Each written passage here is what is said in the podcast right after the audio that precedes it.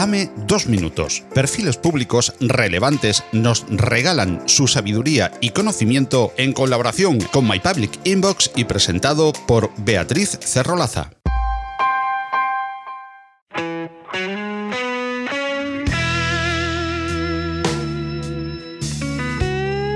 Karma Chaparro es una periodista y escritora española de éxito que para muchos de nosotros se convirtió en una más a la mesa durante la comida, encargada de contarnos la actualidad al frente de Informativos Telecinco primero y Noticias 4 después. Pronto podremos disfrutar de su último trabajo conduciendo la nueva entrega de Mujeres al Poder y desde luego esperamos con ansia su próxima novela negra para devorarla. Hoy nos regala dos inquietantes minutos que os harán estremecer.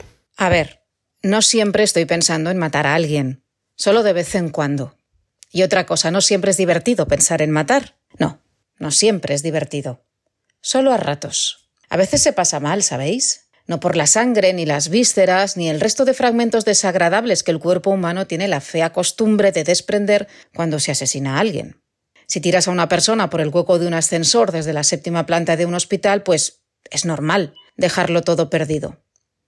Pero eso al fin y al cabo se limpia después. ¿Sabéis? Se pasa mal sobre todo por hacer sufrir a la gente.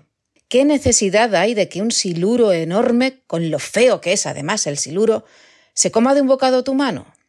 Hacer tragar a alguien fichas de Scrabble hasta que se asfixia, y puede pasar mucho tiempo hasta que eso sucede, os lo aseguro, es alargar la agonía. ¿Alargarla inútilmente?